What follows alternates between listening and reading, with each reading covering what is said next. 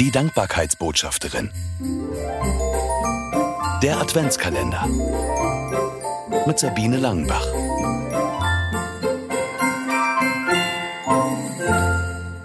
Vierundzwanzigster Dezember. Rettungsaktion. O Adventsbaum! Diese Überschrift sticht mir auf der Nachrichtenseite der ZDF-Homepage ins Auge. In dem Artikel wird unter anderem ein Umfrageergebnis vorgestellt, nachdem im Jahr 2022 mehr als die Hälfte der Befragten ihren Weihnachtsbaum schon Anfang bis Mitte Dezember im Wohnzimmer platziert hätten. Weihnachtsbaum im Advent. Ich weiß, dass das für manche gar nicht geht. Der Baum gehört erst kurz vor dem oder direkt am heiligen Abend in die gute Stube. So eng sehe ich das nicht. Letztes Jahr haben wir unsere Tanne auch schon in der Woche vor dem vierten Advent aufgestellt und geschmückt. Für mich steht fest, wann der Weihnachtsbaum ins Wohnzimmer kommt, ist Geschmackssache und hat etwas mit Tradition zu tun.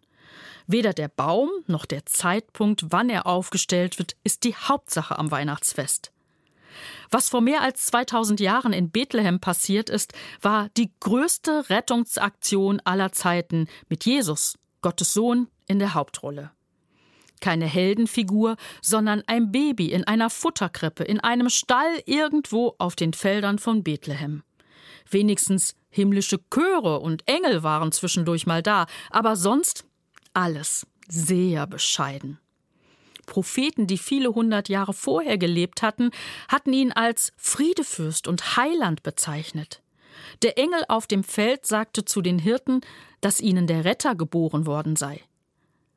Davon war in dem Moment noch nicht viel zu sehen. Die Menschen damals konnten nur auf die prophetischen Worte vertrauen, glauben oder auch nicht. Gott sei Dank, dass ich in der Bibel nachlesen kann, dass durch Karfreitag, Ostern und Himmelfahrt alles bestätigt wurde. Jesus war nicht nur ein guter Mensch, der weise Worte von sich gegeben hat, er ist Gottes Sohn. Im Stall von Bethlehem fing alles an. Das ist das größte Weihnachtsgeschenk aller Zeiten. Gott schenkt sich selbst. Aus Liebe. Das will ich feiern. Und dafür brauche ich noch nicht mal einen Weihnachtsbaum. In diesem Sinne, fröhliche Weihnachten. Weihnachten. Endlich. Wofür bist du dankbar? Lies und höre die Weihnachtsgeschichte aus dem Lukasevangelium Kapitel 2 so, als ob du sie noch nie gehört hättest.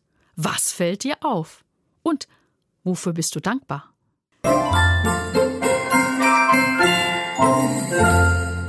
Danke, dass du mit mir eine Expedition ins Alltagsglück gewagt hast. Vielleicht hast du dich in den vergangenen Tagen an die Brille der Dankbarkeit gewöhnt. Wunderbar.